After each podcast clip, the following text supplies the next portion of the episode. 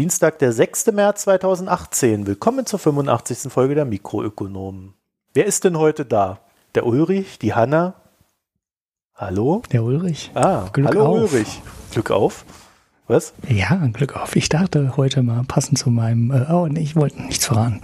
Ich melde mich mehr regionaltypisch. Ne? Heimat Nein. ist ja wieder in. Ah, Heimat ist jetzt wieder in. Ach so, wegen dem Heimatministerium. Naja. Ja, ja, ja, Apropos genau. Heimat. Der Markus hat uns eine Spende für Butterkuchen geschickt. Oh, die darf nur zweckgebunden verwendet werden, oder was? Wie kommt er denn auf Butterkuchen? Hast du mal was über Butterkuchen erzählt? Weil ich war es nicht. Nein. Äh, vielleicht ist es eine Anspielung auf ähm, meine Tweets zum Thema Butterpreis, ah. die wir ja immer verfolgen hier. Die, wir, wir hatten das Thema ja auch schon mehr als einmal hier, komischerweise. Ne? Und bei Aldi ist die Butter wieder teurer geworden. Uh. Ne? Und, ähm, das ist natürlich ja. auch clever. Ne? Du jammerst dann einfach so über, über die hohen Butterpreise, so ganz... Äh auf Twitter und, äh, und dann werden die Hörer animiert und die Hörerinnen uns äh, Geld für Butter zu schicken. Gut, Ulrich, weiter genau. so. In dir ist ein Marketingmensch verloren gegangen. Ja. so. Übrigens ist Bier auch teurer geworden. Kann man direkt mal versuchen. Danke, Max und Robert. Naja, ähm, äh, wir haben letzte, Wo letzte Woche so ein bisschen Probleme mit dem Ton gehabt bei Hanna. Das lag einfach daran, wenn ich das kurz mal hier erläutern darf.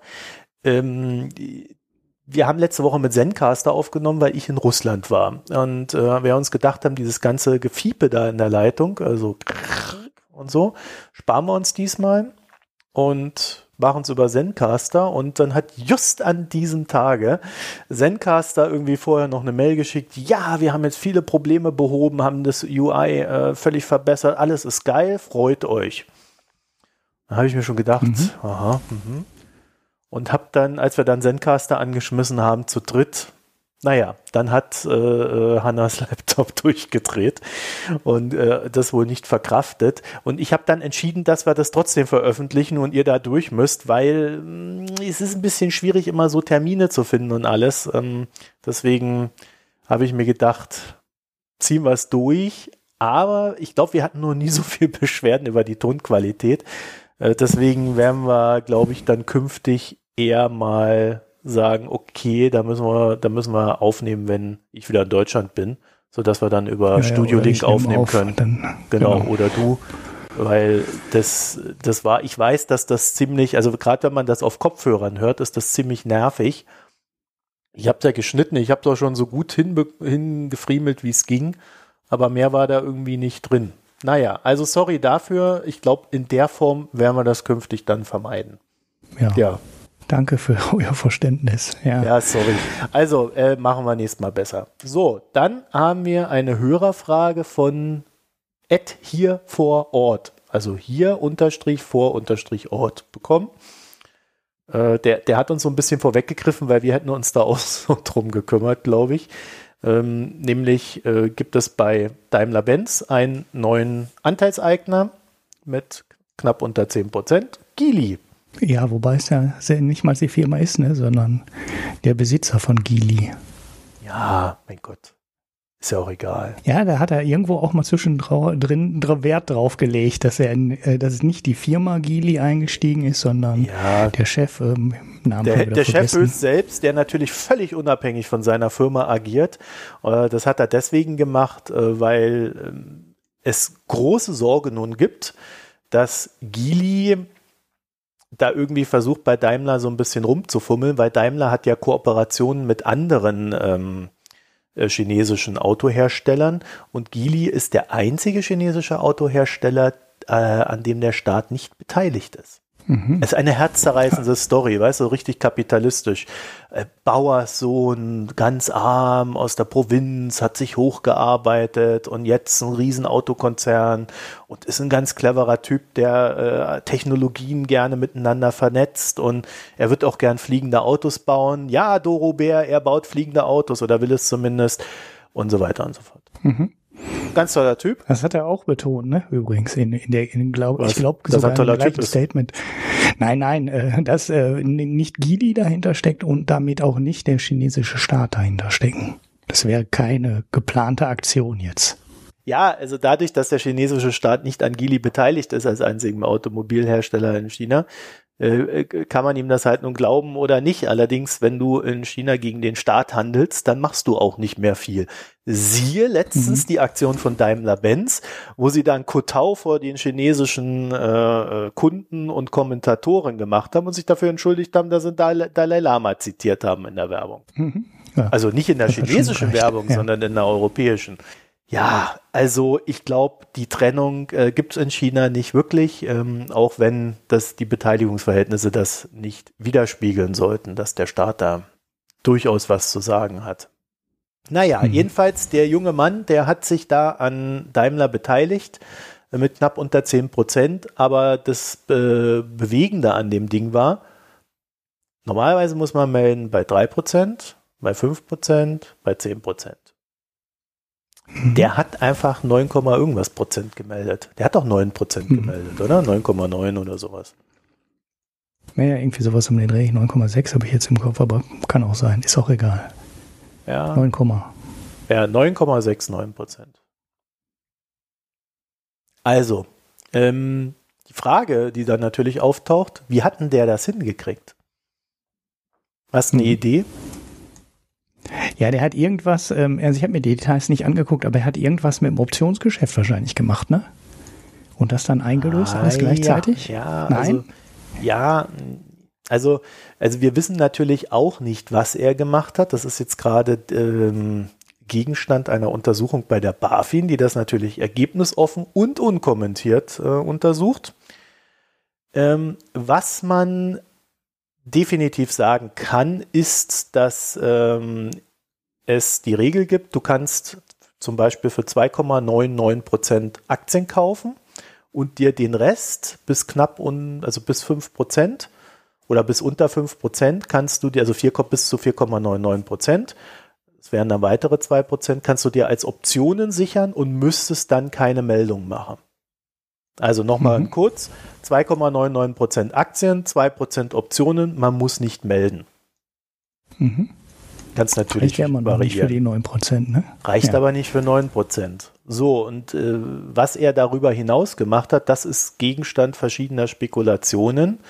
Und es kristallisieren sich da zwei Möglichkeiten heraus, die wohl so am wahrscheinlichsten sind. Das eine ist, das ist so, so ganz simpel, ähm, die, ja, die Banken äh, haben quasi für ihn das Nee, er hat also, ja, wie, es gibt zwei Möglichkeiten innerhalb der ersten Möglichkeiten. A, die Banken haben das äh, für ihn zusammengekauft und dann an ihn weitergegeben. Mhm. Mhm. Darf man ja aber eigentlich auch nicht, ne? weil die dann ja schon quasi als kontrolliert gelten, so zumindest wenn es einen festen Verkaufsvertrag gibt, oder? Also ja, das ist, nämlich, ne? das ist nämlich genau die Frage. Äh, das ist nämlich genau das Problem. Äh, und die Frage, wenn er das so gemacht hat, hätte er die Banken dann nicht damit beauftragen müssen und sei es auch nur indirekt und würde das nicht wiederum einem Verstoß gegen die Regel entsprechen? Also ich würde sagen, ja. ja weil die Absicht auch. völlig klar ist und der Gesetzgeber äh, versucht hat, genau diesen Dingen entgegenzuwirken. Und dann ist dann vor Gericht am Ende wahrscheinlich die Frage, ähm, hat der Gesetzgeber das so klar kommuniziert, dass das äh, seiner Absicht entspricht, dass auch es dann nicht gegen die Regeln verstößt, wenn äh, man quasi so eine losen Absprachen trifft. Weißt du, wie ich meine? Mhm. Ja, also ja. nicht direkt sagt, kauft mir 5% zusammen, sondern einfach mhm. nur sagt, ja, ich äh, würde jetzt gerne noch ein paar Prozent kaufen, was habt ihr denn zu bieten? Und mhm. wenn dann die Banken anfangen zu kaufen, dann wäre es meines Erachtens nach etwas, was einer Option entspricht. Mhm. Weil es ja quasi ein Auftrag ja. ist, den er gibt. So, wenn jetzt natürlich die Banken die Aktien da hatten und sie ihm am Stück dann einfach so, ja, hier, ja, oder eher alle Banken gleichzeitig. Es gibt ja diese, es gibt ja diese Frist, dass es innerhalb von drei Tagen gemeldet werden muss. Also mhm. äh, du als Aktionär an die Gesellschaft, an die Gesellschaft dann nach außen. Und damit lässt sich natürlich schon so ein bisschen spielen, dass man halt äh, quasi innerhalb von zwei, drei Tagen ähm, dann diese Position über verschiedene Banken zusammenkauft. Es sieht aber in dem Fall nicht so aus, sondern es sieht so aus, als ob er einfach am Stück diese Sachen so bekommen hat.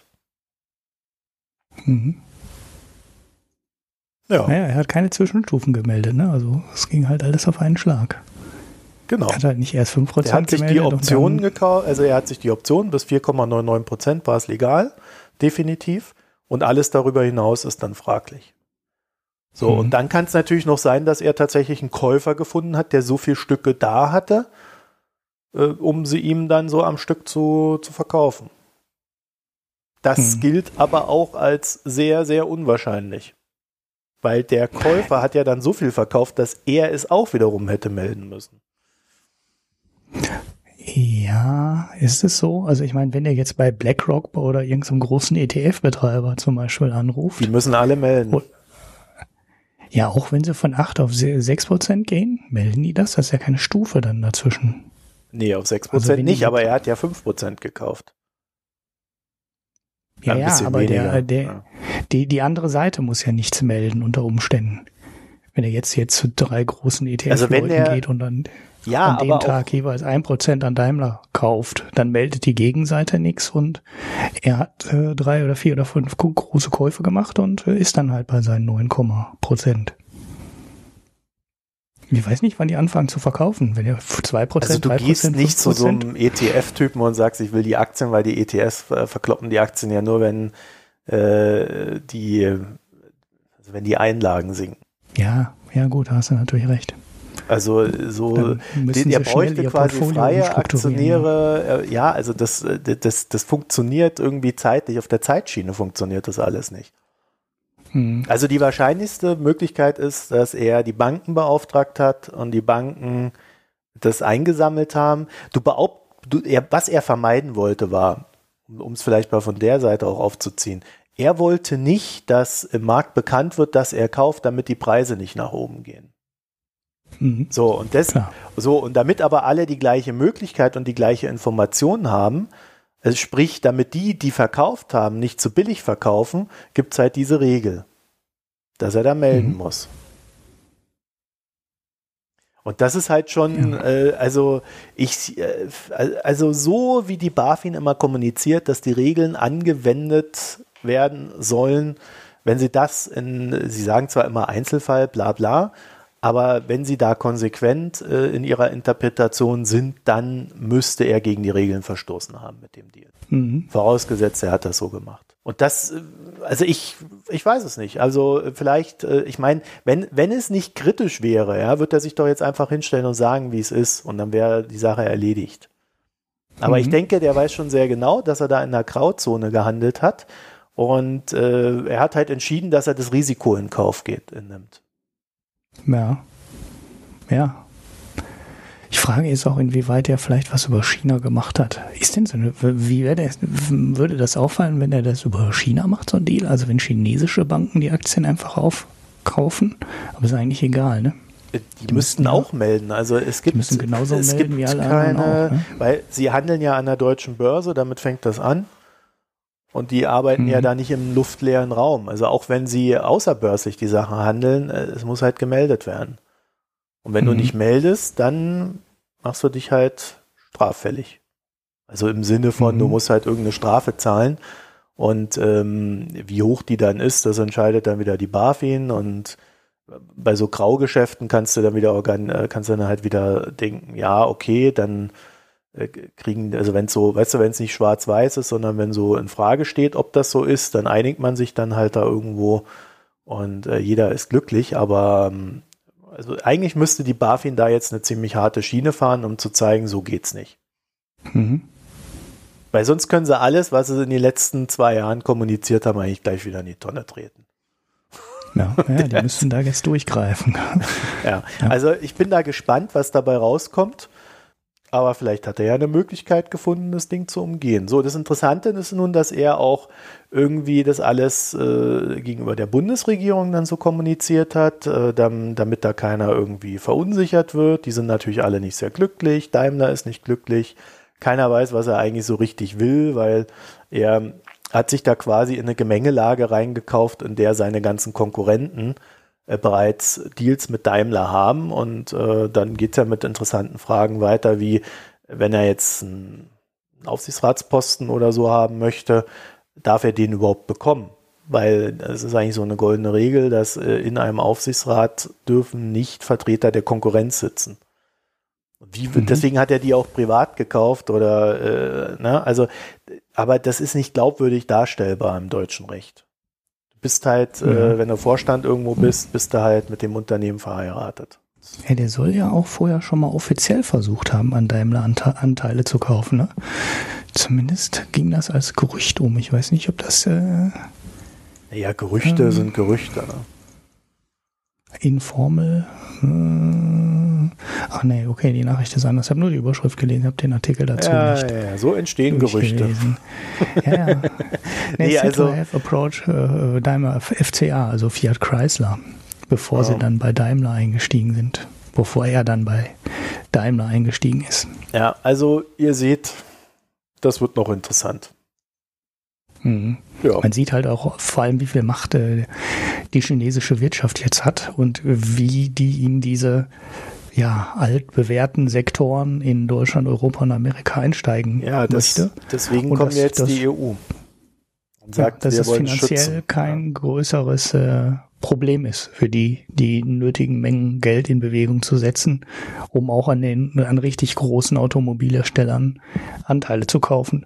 Die, Volvo ist ja schon chinesisch. Ja, die Volvo ist ja, ist ja Geely, ne? das ist ja witzig und ähm, wahrscheinlich die erfolgsversprechendste europäische Automobilfirma im Moment mit dem Geld von Geely im Rücken, dem äh, ja man sah wohl forciertesten Einstieg in die Elektromobilität, wenn man sich die europäischen ähm, Hersteller anschaut. Der Diesel ist quasi abgekündigt bei Volvo. Wir haben eine Premium-Marke gegründet, ähm, Polestar heißt sie, glaube ich, die sich nur um Elektroauto kümmert. kümmert. Die Dinger sehen richtig gut aus sind nächstes Jahr auf dem Markt, fangen nächstes Jahr, sollen die auf den Markt kommen. Und Volvo geht's halt auch ganz gut. Die haben sich halt das, halt das ganze Know-how für ein paar Milliarden eingekauft. Also Volvo war ähm, General Motors vorher oder war es Ford? Ha, werft die beiden immer durcheinander mit Saab und äh, Jaguar und äh, die gehörten alle irgend, irgendein von den äh, zwei großen Amerikanern und sind dann alle verkauft worden, als sie ihre Portfolios aufgeräumt haben und die europäischen Hersteller nicht profitabel bekommen haben. Und Jaguar ist dann ähm, indisch geworden und ähm, Volvo ist halt chinesisch geworden. War Ford. Und, ne, die, ja, es war Ford, okay. Und äh, dann war Saab äh, General Motors. Ja, und ähm, dann sind die, ähm, jetzt bauen die halt die Volvos in den Fabriken in China, also die quasi fertig entwickelten. Und ähm, die Modelle, die jetzt so langsam rauskommen, sind dann die Modelle, die dann schon unter der ähm, Führung von Geely entwickelt wurden. Und äh, bei denen kommt die Entwicklung oder das, äh, den Schwerpunkt setzen auf das Elektroauto auch daher, dass es in äh, China sehr viel schneller ähm, ein großer Markt werden wird als hier in Europa, wo ja noch alles zögerlich ist. In Amerika, äh, in China gibt's halt nächstes Jahr zehn Prozent Quote ungefähr für Elektroautos und das ist halt ein richtig relevanter Markt und dann musst du dann da sein. Du musst dann mit Elektroautos da sein und ja, wenn äh, Geely mit Volvo und Polestar da vor Ort ist und die Elektromodelle produzieren kann, sind die vielleicht auch einfach schneller und vor den deutschen Herstellern mit den Elektroautos in China auf dem Markt, vielleicht auch vor Tesla auf dem Markt und sind dann ähm, ja der erste Anbieter, der moderne Elektroautos in gewohnter Weltmarktqualität in China verkaufen kann mit Volvo halt im Rücken. Und das hat die halt nicht viel Geld gekostet. Ne?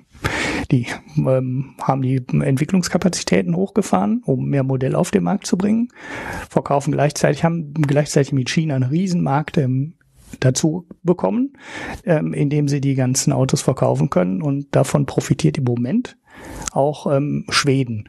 Ob das jetzt ganz langfristig immer so bleibt, ne, auf Sicht von zwei oder drei Jahrzehnten, ob die dann immer noch sagen, ey, wir entwickeln zu, äh, äh, zu schwedischen Löhnen weiter in Schweden Autos, schwer zu sagen. Aber im Moment profitiert der Standort in Schweden auf jeden Fall ähm, von der Übernahme von Gili. Ja, also Wie das du kannst bei schon Daimler machen. Ne? ausgeht, ne? Das ist ja, weiß man ja noch gar nicht. Also bei, bei 10 Prozent ist es ja, ja, wie soll man sagen, eher mal so eine ganz lockere Kooperation. Das ist ja noch was ganz anderes als eine 100 Prozent Übernahme wie bei Volvo. Ja, gut, da müsste auch ein bisschen mehr Geld einsetzen. Ne? Also Daimler zu kaufen ist auch nicht so einfach. Würde, Ja, ja, glaube ich, auch nicht gehen, weil spätestens da würde die Bundesregierung, glaube ich. also so, so eine KUKA kannst du ja mal weg, weglassen, aber äh, so Daimler oder so, das würden die nicht. Da würden Ja, Himmel und Hölle in Bewegung setzen. Das ist ein bisschen viel. Ja, aber das kannst du ja auch, ich weiß auch gar nicht, ob sie es wirklich müssen. Ne? Also ähm, der Kauf einer eines so großen Ladens macht wahrscheinlich gar keinen Sinn. Was viel interessanter ist für die ist äh, Kooperation in China und vielleicht sogar für ganz Asien aufzubauen, darüber so viel zu lernen und, sch und schneller zu lernen, als man es ohne eine Kooperation könnte. Und dann braucht man ja nicht den ganzen Laden zu kaufen, sondern dann kann man sicher in zehn Jahren oder 15 Jahren wieder vor Krachen auseinandergehen und dann, und dann können die halt alles, was Daimler dann auch kann. Dann haben sie vielleicht noch keinen Markennamen, den sie vielleicht aber mit Volvo und, und Polestar halt doch eigentlich schon haben. Und äh, ja, dann trennt man sich halt wieder und ist dann halt wieder Konkurrent. Naja, Das ich habe muss- gelernt, Muss man ja in- eine Komplettübernahme machen. Ich habe in den vielen Jahren gelernt, dass äh, das äh, auf dem auf dem Brett sieht das immer super aus, wenn du das so aufzeichnest, ne? Ja, und dann übernimmt der den und dann kann er das und dies und jenes und bla. Und in der Realität findet das halt immer alles nicht statt. Es ist so, ja, also ich bin da sehr vorsichtig geworden, was sowas betrifft, weil äh, du es findet es findet wirklich fast nie statt. Also früher waren das immer so, welche Börse kauft welche Börse und äh, wie Mhm. teilen die sich dann den Markt auf und so weiter. Ja, und auf einmal kamen dann außerbörsliche Geschichten und dann waren die Börsen völlig uninteressant. Ja, und, äh, und so weiter. Und dann spielt die Politik da eine große Rolle und das ist alles nicht so einfach, wie man sich das immer vorstellt. Ja, also gerade wenn es größer wird. Wie gesagt, so eine KUKA ist viel zu klein, ja, als dass sich da einer groß bewegt. Aber bei Daimler, da würden hier die Alarmglocken aber angehen. Naja, Hm. gut, jetzt äh, würde ich sagen, kommen wir mal zum Zocker-Part. Ja, weil du hast, du hast drei, drei Sachen, die mit Zocken zu tun haben, mal rausgesucht. Das erste Was? ist, ja, erste ist, Harvard hat sich verzockt. Ja, Harvard hat sich verzockt. Die Uni. ähm, die Uni, also besser gesagt der Endowment Fund, also der, ähm, ja, wie, wie heißt denn das auf Deutsch? Stiftungsfonds würde man wahrscheinlich irgendwie sagen. Ne? Zocker-Uni, sagen genau. wir. Ja, eine Zocker-Uni. Da sind ja die Besten der Besten, Harvard, wissen wir ja alle. Und deshalb haben die in den letzten zehn Jahren ähm, eine sensationelle Rendite von 4,4 Prozent auf ihrem Geld erwirtschaftet. Denn eigentlich ähm, ist der, der Gag bei Harvard ist, die verwalten 37 Milliarden Dollar. Ne? Also das heißt, sie sind unfassbar, unfassbar reich. Ähm, wenn man sich manchmal fragt, warum amerikanische Spitzenunis so gut abschneiden in irgendwelchen Rankings, äh, weiß man auch, was der Hintergrund ist, weil die sind unfassbar reich. Und eigentlich gehen die nicht mal an ihr Geld ran, sondern geben nur die äh, ja, Einkünfte, also nur die Einnahmen äh, wieder in den, ähm, in den Betrieb rein, weil sie müssen gar nicht dran gehen bei 37 Prozent und 4,4 Prozent Rendite. Naja, aber diese 4,4 Prozent Rendite über die letzten zehn Jahre sind eigentlich ziemlich enttäuschend, vor allem wenn man es mit dem zweiten großen ähm, öffentlich beobachteten ähm, Stiftungsfonds anschaut, den der Uni Yale, die hat nämlich ähm, 6,6 Prozent erwirtschaftet und eine ganze Zeit lang galten beide Fonds als ja vorzeige Fonds für langfristige, intelligente Geldanlage. Ob man da ob man das noch im Jahr 2017 immer noch sagen würde, hm, schwierig, weil wenn man ein einfaches ähm, ETF-Portfolio gekauft hätte mit 60% Aktien und 40% Anleihen, hätte man 6,4 Prozent Rendite erwirtschaftet in den letzten zehn Jahren. Das heißt, Yale liegt 0,2 Prozentpunkte rüber und Harvard liegt satte zwei Prozentpunkte drunter. Ähm, Ja, woran liegt's? Ähm, vor zehn Jahren. Ja, stopp mal, stopp mal, Ulrich, ja. bevor du jetzt hier weitermachst. Ja. Da gibt's ja noch Princeton, die haben 7,1 Prozent Rendite, Columbia 7,3 Prozent und das MIT, wir kennen's alle, 7,6 Prozent. Ja, also, ja die habe ich jetzt mal unter den Tisch fallen ja, lassen. Also es geht halt. Weil ich immer nur die beiden beobachtet Ja, und Harvard hab. ist unterm, unterm Durchschnitt mit 4,6 Prozent äh, von diesen ganzen Unis hier. Nee, also ja. Unis, nee, das sind 809 Institutionen sogar, die 4,6 Prozent. Hammer. Also 809 Institutionen bilden einen Durchschnitt, eine Durchschnittsrendite von 4,6 Prozent. Und Harvard mhm. ist da ziemlich weit unten mit 4,4. Unterm ja. Durchschnitt. Hammer. Die Besten der Besten. Ja, man muss sich so, auch, also auch der, die, der unter, genau, man muss sich auch den, den Durchschnitt anschauen der 809 ähm, Fonds. Also das sind alles halt College und University ähm, Stiftungs, äh, ja, Stiftungen, die ihr Geld verwalten und das weiß ich nicht warum, aber offensichtlich irgendwie offenlegen, wie viel Rendite sie erwirtschaftet haben. Und auch der Durchschnitt dieser 809 Fonds mit 4,6 Prozent ist natürlich ziemlich übel, wenn ein doofes ähm, 60 Prozent Aktien, 40 Prozent Anleihenportfolio 6,4 Prozent geschafft hätte. Das sind immerhin ne, 1,8 Prozent Rendite über zehn Jahre ist schon eine Menge Geld. Naja, ja, was hat Harvard gemacht? Harvard war immer unglaublich clever und war immer ganz früh dabei, alternative Investments ähm, ins Portfolio reinzunehmen. Das heißt, die sind nicht nur hingegangen und haben ganz normal Aktien und ähm, Bonds und das gekauft, was alle kaufen, sondern die sind dann mit hochgradig äh, advanceden Methoden hingegangen und haben zum Beispiel relativ viel Geld in ähm, Hedgefonds gesteckt. Das heißt, einer, ähm, das war einer der ersten richtig großen Investoren, der in Hedgefonds gesetzt hat, die zum Beispiel mit Computer Trading, äh, Differenzgeschäften und was weiß ich nicht alles versucht haben, ähm, eine höhere Rendite zu erwirtschaften und wie sie eigentlich auch immer gesagt haben und worauf sie eigentlich auch immer sehr stolz waren, bei gleichzeitig sinkten, sinkendem Risiko. Ne, also die haben das Klassische gemacht, was man in diesen Markowitz optimierten Portfolios immer findet.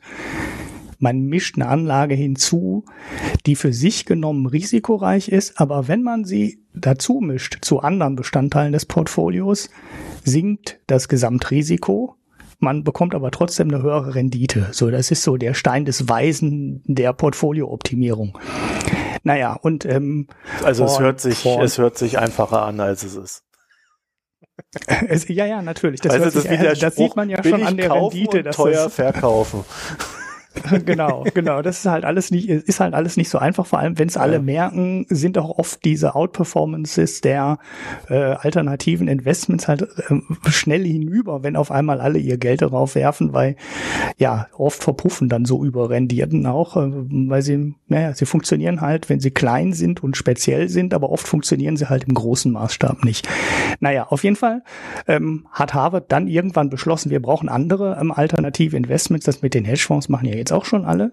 Und da ist Harvard ziemlich groß eingestiegen in, ähm, in die Landwirtschaft oder ja, in die Forstwirtschaft und haben angefangen, ähm, so Sachen zu kaufen, die hier vor ein paar Jahren auch mal sehr innen waren, weil man die gleichzeitig auch so unter Nachhaltigkeitsaspekten ziemlich gut verkaufen konnte. Das heißt, die haben Farmland gekauft, die haben Anteile gekauft an ähm, Eukalyptusplantagen. Sie haben angefangen, äh, sich in Landwirtschaft äh, direkt zu äh, direkt zu ähm, engagieren, ähm, Flächen gekauft und äh, ja, sich an Landwirtschaftsunternehmen beteiligt. Das war auch mal so ein richtig, das war auch mal so ein richtiger Trend vor ein paar Jahren. Da erinnere ich mich auch noch dran. Da musstest du alles kaufen, was irgendwie mit Farmland zu tun hatte. Und das war die, die große Anlage. Und ja, Bloomberg titelt dann mit ähm, Harvard hat eine Milliarde verloren mit Wetten auf Tomaten, ähm, Zucker und Eukalyptus. Und äh, die Tomato-Geschichte, ähm, aber Zucker war halt Brasilien. Zuckerplantagen und Eukalyptus war auch ähm, auch in Bra Brasilien, aber das kann man auch das kann man auch weltweit machen. Das wurde hier in Deutschland auch eine ganze Zeit lang vertrieben. So im Eukalyptusplantagen, weil die sind total toll. Die setzt man dann einmal dahin und dann lässt man die 30 Jahre da stehen und dann hat man total schnell total viel Holz und das kann man dann äh, teuer verkaufen.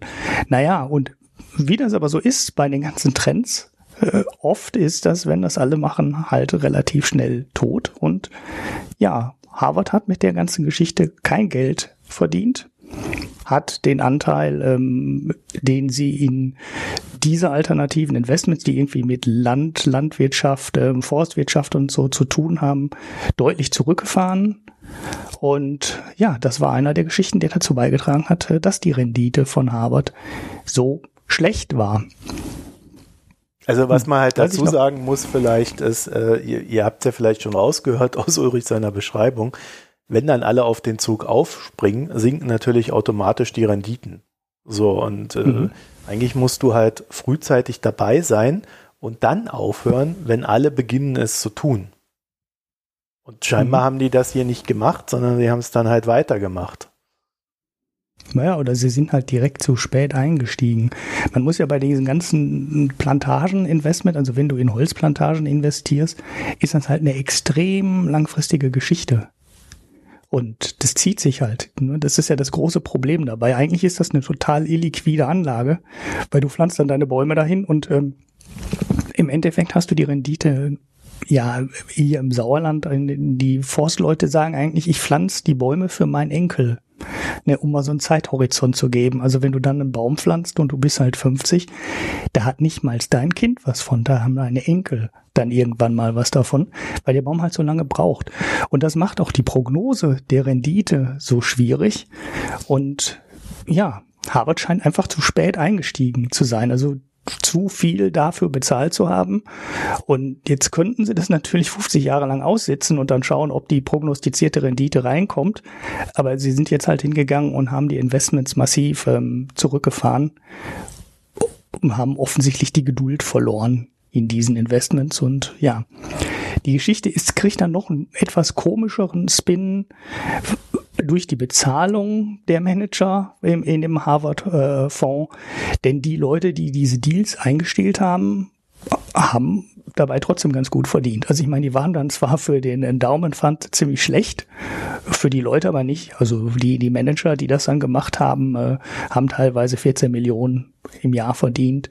Oder äh, derjenige, der die ähm, Natural Resource Investments verwaltet hat, hat 25 Millionen über vier Jahre verdient. Und äh, da fragt man sich schon, wie sind die denn entlohnt worden, wenn die äh, ja so Geschäfte abgeschlossen haben mit einem so unterdurch mit einer so unterdurchschnittlichen Performance und dann haben die trotzdem noch 25 Millionen in vier Jahren, 38 Millionen in fünf Jahren äh, verdient. Das sind dann schon ganz schöne äh, Summen, die, die sich dann eingesteckt haben für, für ziemlich schlechte Investments eigentlich.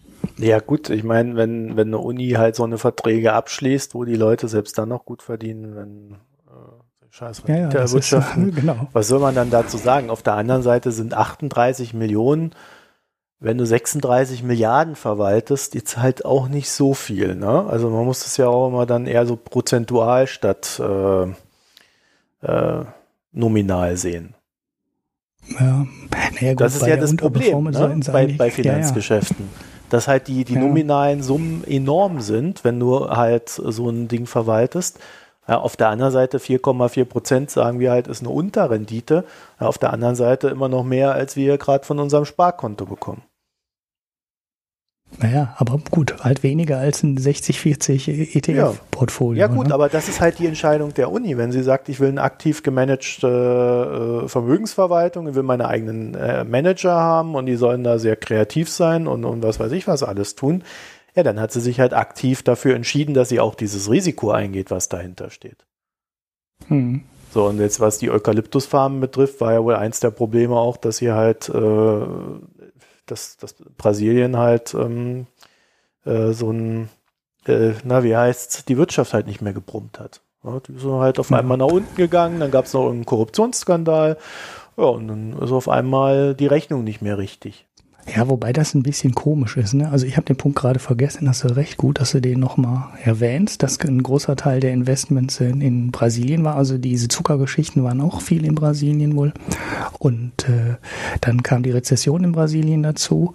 Aber eigentlich ist der Gag an solchen Investments ja genau der, dass die nicht von solchen kurzfristigen Schwankungen abhängig sind, sondern eben langfristig eine relativ sichere prognostizierbare Rendite abgeben. Ne, du hast halt Illiquidität, das ist der große Nachteil, den du mit so Investment ein, äh, Investments einkaufst.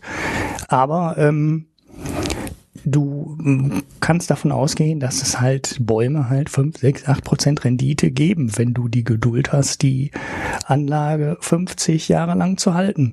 Und vielleicht ist das auch der Hauptpro äh, das Hauptproblem, was dieser Harvard-Fond Fonds hat. Denn die sind nicht nur einmal, also sie haben wohl in der Finanzkrise auch schon relativ viele Sachen verkaufen müssen, die ähm, ja in der Finanzkrise halt keine Käufer mehr gefunden haben. Das heißt, die mussten dann in der Krise genau das machen, was man eigentlich nicht machen will. Also Warren Buffett, um den mal zu nennen, der hat in der Krise dagegen gehalten. Ne? Der hat Goldman Sachs einen Kredit gegeben und mit einer Aktienoption und hat sich dabei echt eine goldene Nase verdient. Das war, glaube ich, einer seiner besten einzelnen Geschäfte, die der jemals gemacht hat. Der Harvard-Fonds hat aber in der Krise verkauft. Und genau das machen sie jetzt bei dem ähm, Natural Resources Portfolio wieder. Sie haben den von, von 4 Milliarden auf 2,9 Milliarden jetzt reduziert. Und das in so einem Markt, der halt komplett und total illiquide ist. Ne, das, das sind halt Anlagen, die du, wie, wie ich schon gesagt habe, für 30, 40, ja, aber 50 Jahre Ja, aber da kann es ja sein, dass dann der Uni-Beirat sagt, ey Jungs, raus aus so Geschäften. Ja, dann, dann ja, ja klar, halt aber dann machst du halt den größten Fehler. Ne? Ja, dann machst du ja, halt gut, den größten Fehler. Halt dann. dann. auch wieder eine Uni-Entscheidung. Ich weiß es nicht. Hier steht übrigens, äh, dass diese 25 Millionen, die sind über vier Jahre geflossen. Ja, also der hat nicht 25 Millionen im Euro äh, im Jahr verdient. Ja, das hat er aber gesagt. Die 38 über fünf Jahre.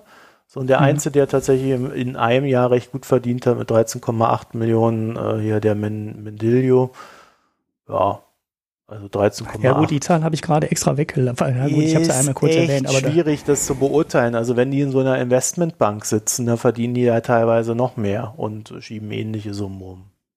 Ja, ja, diese, diese Einjahreszahl ähm, ist deswegen wahrscheinlich auch die, die am wenigsten aussagt, weil es kann ja viele von diesen Verträgen und den Boni sind ja immer noch ziemlich kurzfristig angelegt. Ne? Das heißt, es kann sein, dass der irgendwie 1,5 Millionen Fixgehalt hat oder, oder 2 Millionen Fixgehalt hat und dann kriegt, dann machst du halt fünf Jahre, davon sind zwei gut und drei schlecht, dann kriegst du trotzdem in den zwei Jahren deinen Bonus ne? und in den drei Jahren, in die schlecht sind, wird halt nichts davon abgezogen. Dann kriegst du dann halt nur dein Fixgehalt. Deshalb sagt so eine Einjahreszahl eigentlich auch nicht, viel, nicht so wahnsinnig viel aus, weil es kann ja sein, dass zwischendurch ein Jahr gut war und dann ist halt richtig viel Geld geflossen und äh, ja, die anderen Jahre gab es halt dann nicht so viel Geld. Aber ähm, naja, fünf Jahre, 38 Millionen ist, ist halt trotzdem schon ganz schön. Also ich würde es machen. Ich würde es für viel, viel, weniger machen. Dann kriegen die von mir ein schönes 60-40 ETF-Portfolio. Und ab dann arbeite ich nicht mehr.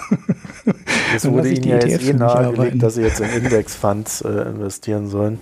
Bloß dann brauchst du halt auch wirklich nur noch äh, Leute, die irgendwie 500.000 im Jahr verdienen. Ja, da kannst du so von der Commerzbank die ganzen holen, die da an den Gehaltsdeckel gestoßen sind bei den deutschen Banken, die sind genau. das ja schon gewöhnt. Ja. So, und das zweite, das zweite Zocken, Ulrich. Naja, es ist ja nicht ja. direkt Zocken, sondern äh, es heißt ja einfach nur, bevor so eine Fettentscheidung in Kraft tritt, werden auf ja. Uber diverse Fahrten vorgenommen.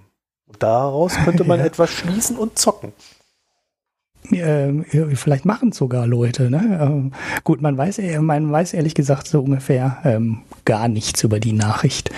Äh, es gibt aber ähm, ein ähm, Forscher, ich glaube, es war auch äh, Professor David Feiner von der Chicago Booth School of Business.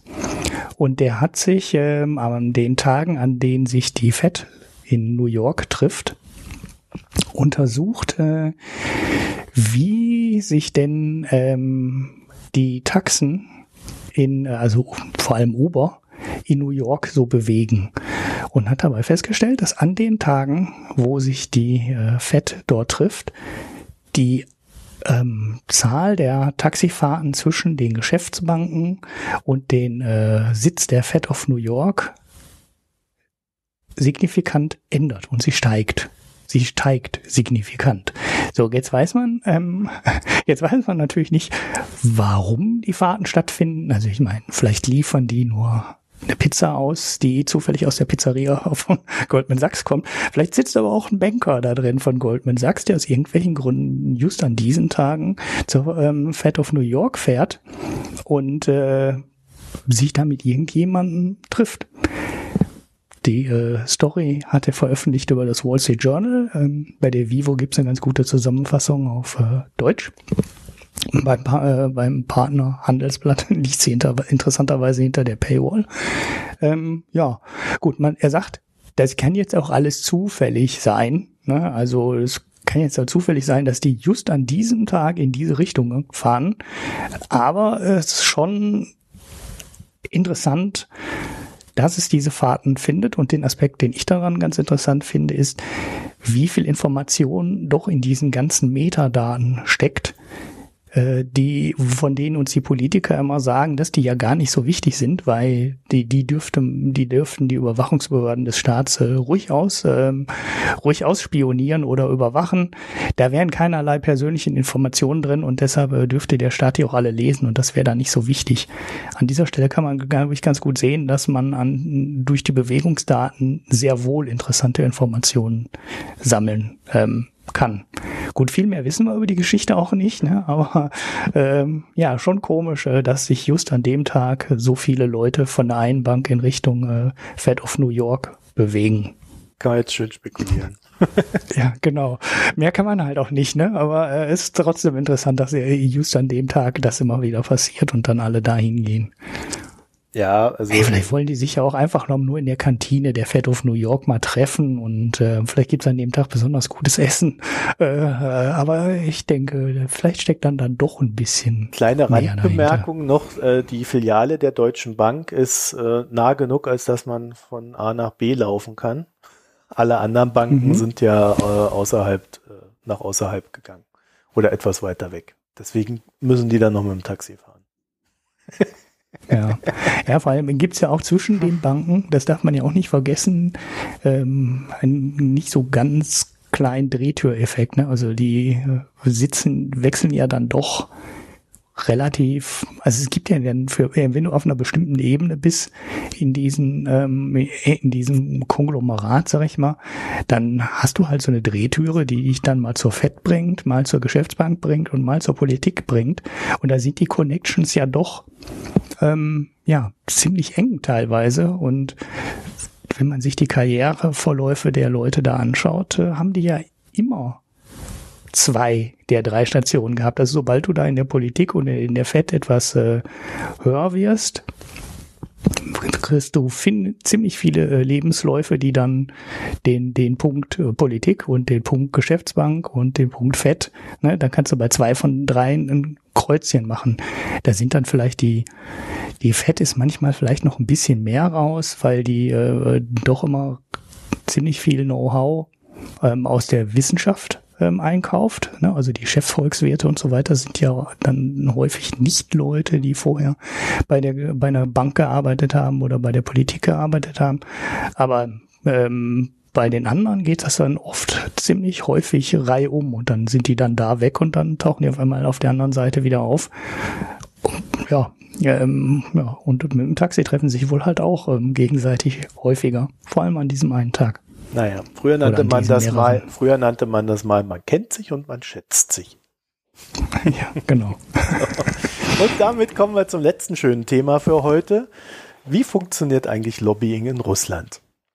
Das ist wirklich äh, ganz großartig. Äh, äh, Medusa hat ein, eine, eine, ja, eine, ich würde schon fast sagen, eine Mega-Recherche gemacht. Also so irgendwie, ich weiß nicht, 20 Seiten oder so, richtig dünn beschrieben keine Ahnung, und haben sich mal damit beschäftigt, wie eigentlich in Russland Politik gemacht wird, weil wir haben ja da alle so unsere Vorstellungen.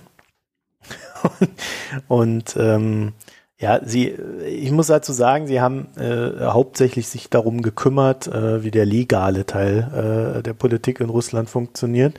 Und das ist im Großen und Ganzen gar nicht mal so spannend. Also, wenn man beispielsweise ein ja, Pharmaunternehmen ist und äh, möchte, dass gewisse Sachen in, in Russland in der Duma verhandelt werden oder gewisse Gesetze geändert werden, Ja, dann engagiert man halt wie überall auf der Welt einen Lobbyisten. Allerdings in Russland ist Lobbyismus nicht reguliert. Also bei uns ist er ja auch eher schwach reguliert, wie wir alle wissen.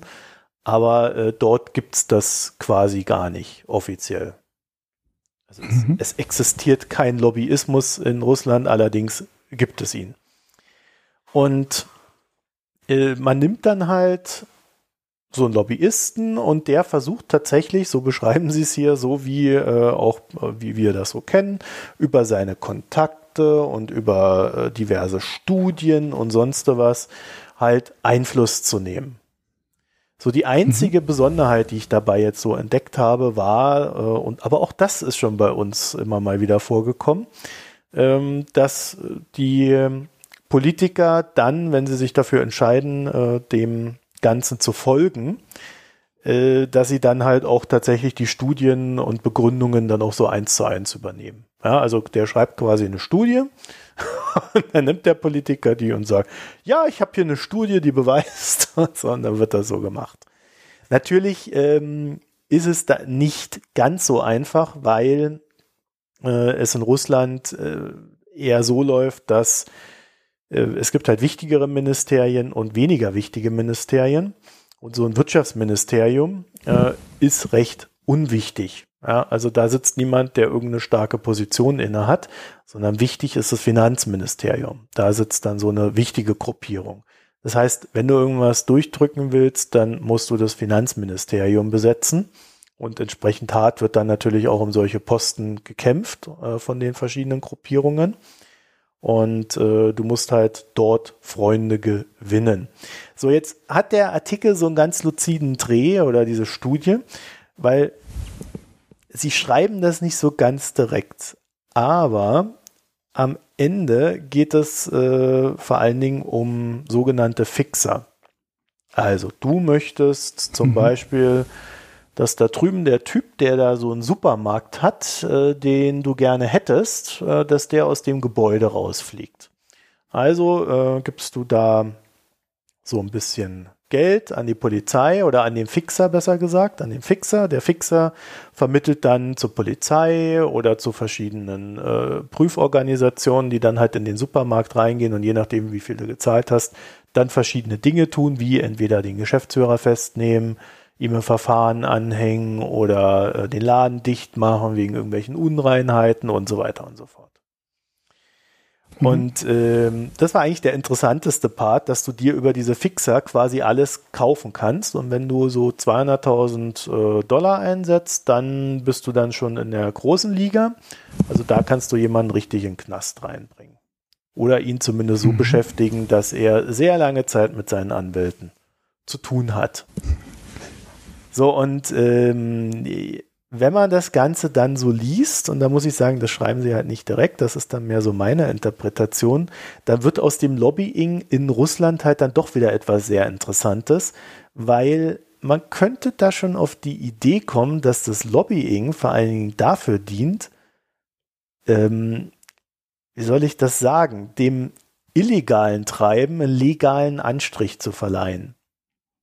Das heißt, die arbeiten hauptsächlich dafür, dass die Deals, die im Illegalen laufen, ja, also man einigt sich mit Politiker A, er kriegt dies, äh, dann wird jenes Gesetz umgesetzt, ähm, dass, dass das Ganze einen legalen Anstrich hat durch diese Studien, durch die Formulierungen, die man sich da ausdenkt, durch die Verhandlungen, indem man eine kleine Öffentlichkeit herstellt, in der es so aussieht, als ob da tatsächlich etwas getan wird und so weiter und so fort. Ja, also das ist quasi mhm. ein Vermittler zwischen der legalen und der illegalen Sphäre.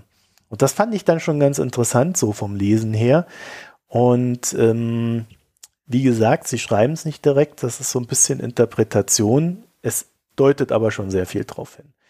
Ähm, jetzt überlege ich gerade, was war noch wichtig. Ja.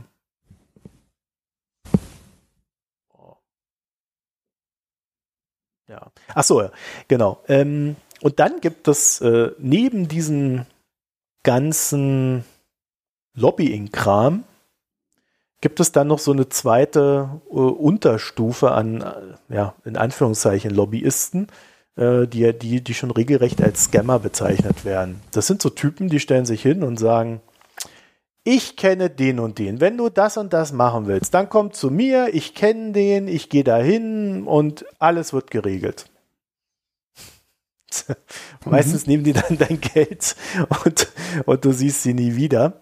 Äh, es gibt aber auch so Geschäftsmodelle wie äh, Typen, die dann sich hinstellen und zu Studenten sagen, ja, also wenn ihr euch an der und der Uni bewerben wollt, gebt mir Geld. Ich sorge dafür, dass ihr rankommt. Wenn ihr nicht, äh, wenn ihr nicht genommen werdet, dann äh, gebe ich euch euer Geld wieder. Jetzt mhm. ist es mhm. halt so, dass äh, eine gewisse Anzahl an Studenten ja immer genommen wird. also wenn du irgendwie 20 Leute hast, werden halt 10 genommen und 10 nicht. Dann behältst du das Geld von den 10, gibst den anderen 10 das Geld wieder und hast quasi nichts dafür getan. Mhm. Ja gut, das ist ja noch nicht sehr lohnend. Ne? Das müssen schon zwölf genommen werden oder elf. Nein, äh, nee, er tut ja nichts dafür, weißt du? Der ja, nimmt das Geld, dafür. tut nichts dafür, wartet einfach, wie viel durchkommen und gibt den anderen das Geld zurück. Achso, ja, er hat ja dann die Hälfte des Geldes. Ich habe ja gerade falsch gedacht. Ja. ja. also er muss, er, muss er, er hat ja, keinen Einsatz. Er hat keinen Einsatz und kriegt aber definitiv einen Gewinn. Hm. Also insofern seriös, als dass er den anderen sein Geld wiedergibt, ne? wenn, wenn er es dann überhaupt macht. also Geschäftsmodelle gibt es dann auch. Und ähm, dann war auch noch so, so ein interessanter Randaspekt, dass du, dass in Russland Gesetze eigentlich nicht abgeschafft werden, sondern es wird immer nur neues Zeugs obendrauf geschnürt. Und dann äh, hast du quasi den alten Kram unten drunter, den neuen Kram obendrauf und bleibst allein schon deswegen immer wieder im Ungefähren. wie, wie ist es eigentlich mhm. zu sehen und zu regeln? Und dann, und dann hast du halt echt so, äh, so das Recht des Stärkeren. Ne? Also ähm, wenn der Stärkere halt hergeht und sagt, ja, pass auf, wir machen jetzt den und den Deal, dafür kriegst du das und das, dann kann der Stärkere halt am Ende sagen, ja, danke für die Erfüllung deiner, deiner Pflicht mir gegenüber, ja, die Kohle kriegst du nicht. Oder äh, mhm. das Grundstück, was ich dir versprochen habe, kriegst du nicht. Weil klag dich ja. mal durch so ein System durch. Ja, ja. Einklagen ist dann nicht, ja, ja. Also es gibt natürlich schon die Mö Möglichkeit der Klage und es ist auch nicht immer, immer verlorene Liebesmühe, aber am Ende ähm, machst du dir damit weniger Freunde, äh, als du vielleicht möchtest und ähm, hast eigentlich wenig Chancen. Mhm. Ja, das mal so im Groben, das kann man alles so daraus ersehen. Ich empfehle euch, das mal durchzulesen, wenn ihr äh, das mal so richtig atmen wollt. Weiß, ich fand es schon sehr interessant. Mhm. Also auch für die Leute, die ja immer sagen, ähm, ist alles schlecht in Deutschland. Ganz so schlecht. Ja, das geht alles noch, das geht alles noch schlechter. Genau. Ja, ich müsste noch mal irgendwann diese Zahl raussuchen, was eine Autobahn in Russland kostet. Da gab es ja auch mal irgendwie so eine Hochrechnung was aus den Ausschreibungen da rauskommt, was ein Kilometer Autobahn in Deutschland ja, kostet. Ja, das, das kannst du ja vergessen. In Russland, Russland. kostet.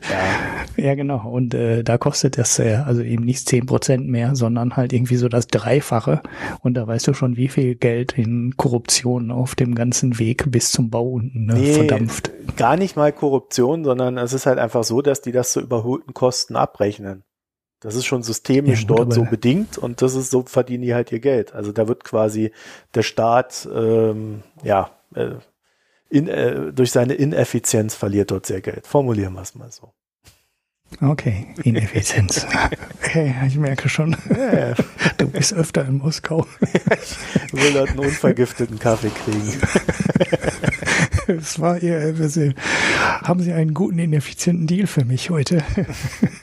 Ja, ist ja gerade wieder irgendeiner in London vergiftet worden. Man muss ja aufpassen heutzutage, was man sagt. Ja, und der war weit, der war lange raus, ne? Also, der war wohl. Du bist nicht raus. Äh, schon. Irgendwann kriegen sie dich. Irgendwann. Ja, klar, das ist das Problem. Aber eigentlich war er wohl schon, weiß ich nicht, ein Jahrzehnt oder noch länger nicht mehr aktiv. Und dann haben sie ihn trotzdem noch aus dem Verkehr gezogen. Na naja, gut, man vergisst halt nicht, ne?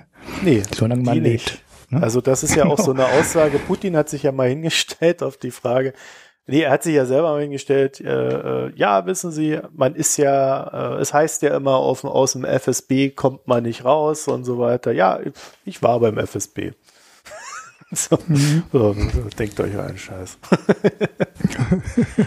ja, also ich fand, ich fand das extrem interessant. Also ähm, äh, wirklich viel mehr Details, wie die sich so erklären. Also äh, inhaltlich ist da jetzt, glaube ich, nicht mehr als das, was ich erzählt habe. Aber wenn man halt mal so die Denkmuster äh, sich so zu Gemüte führen möchte und wenn man, das ist fast schon ein Pick, aber ich glaube, ähm, jetzt nicht ganz als Pick, äh, dann kann man, kann man das Ding lesen, auch wenn es wirklich ein bisschen Zeit kostet. Ja, mhm. so, verlinken wir euch. Und jetzt sind wir endlich beim Gesellschaftsteil. Und darauf wartet der Ulrich ja schon äh, seit, seit Anfang der Sendung. Denn du hast ja jetzt auch Heimatgefühle, Ulrich. Ja, ich habe jetzt auch Heimatgefühle. Gesellschaftsteil Pix. Ja, ich habe mich heute schon mit einem äh, fröhlichen Glück auf die, dich und die Hörer begrüßt. Habe ich gar nicht mitgekriegt. Die Hörerin.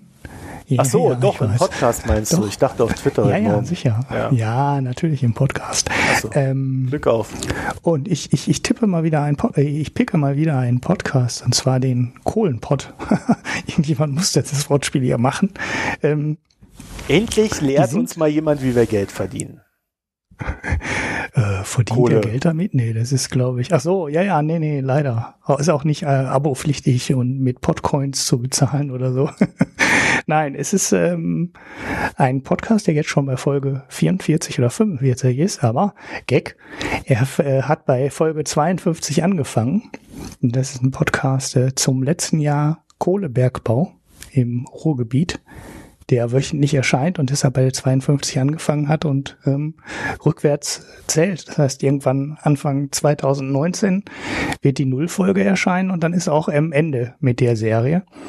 Und das sind halt äh, so lockere Interviews mit ähm, ja, ehemaligen oder noch aktiven Bergleuten, äh, die halt über ihre Arbeit erzählen berufliche Laufbahn, was sie gemacht haben und die erzählen dann halt so Geschichten und Anekdoten. Das ist jetzt sicherlich nicht für jeden Hörer interessant, aber ich wollte das äh, nur mal aus äh, der neu erwachenden Heimatliebe in Deutschland ähm, mal ähm, picken und äh, wenn irgendein Hörer zufällig Connection zum ähm, tatsächlich Prosper Haniel hat und mir da eine Fahrt unter Tage besorgen könnte, ne, das äh, würde ich machen.